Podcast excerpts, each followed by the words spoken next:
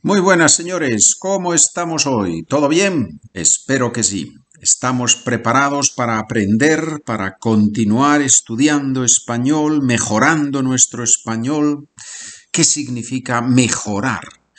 Tú conoces la palabra mejor. Mejor significa better. Mejorar, to make something better. Estamos mejorando nuestro español. Y estamos en el capítulo de los verbos ser y estar. Ser y estar en English, to be, in Spanish, ser o estar. And that's why it's so difficult to figure out if we are supposed to use ser or estar. Page, página 143, at the bottom, en la parte de abajo, tenemos el ejercicio número 4 rellena los huecos con una forma del verbo ser o estar. ¿Qué es eso de rellena los huecos? Correcto, fill in the blanks. Fill in the blanks. Rellenar. Primera frase, yo, hueco, contento porque tú, hueco, aquí.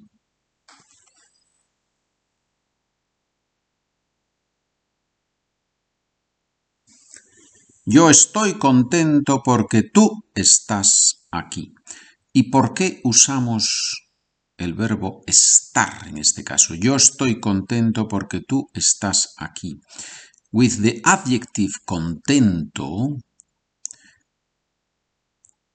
usamos siempre el verbo estar. We always use estar with contento because in the meaning of contento there is this idea of something transitory, something that is happening now, but it may not happen tomorrow. One thing is feliz, feliz, happy. Contento is more joyful in this moment, no? To be happy in this moment. That's why it usually comes with the verb estar. Yo estoy contento porque tú estás aquí. Now, the second estar is not because of contento. The second start is because what's the translation of the sentence? I am happy because you are here. Because you are here.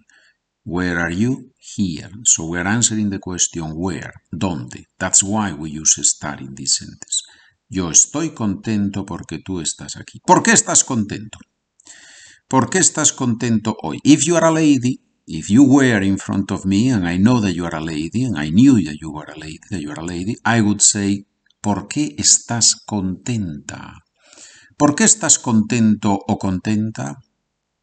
Come on, think of an answer in Spanish.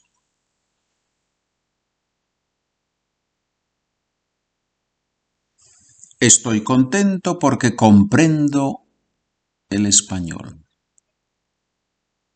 I am happy because I understand Spanish. Estoy contento porque mm, hoy voy a comer con un amigo.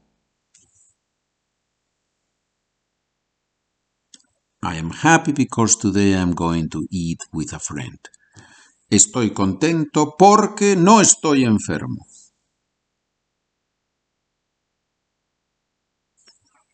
I am happy because I am not sick. Estoy contento porque no estoy enfermo. Cuidado con la palabra enfermo, sick. Enfermero o enfermera, nurse. Male nurse, nurse. Enfermedad, illness. Letra B. Yo hueco una buena persona. That's humility. What's the translation of yo hueco una buena persona? I am a good person. Okay, you have to say it about yourself. That's not a good sign, right? Usually people say that. He is a good person. She is a good person. Or you are a good person. But if you go around saying, I am a good person, it sounds a little bit strange, right? Okay, in any case, yo hueco una buena persona. Yo soy una buena persona. Podemos decir, can we say, Are we allowed to say, is it right to say, podemos decir, estoy una buena persona? No. ¿Por qué? Because to be a good person is something that is a characteristic of a person. It's not something that today you're a good person, tomorrow you're a bad person. No. You may do something right today, you may do something wrong tomorrow, but you're still a good or a bad person. That's a little bit philosophical here, but that is, that is the idea behind this exercise. Letra C. Mi profesora de matemáticas y su familia, hueco, ahora en Florida, en Florida, en Florida de vacaciones.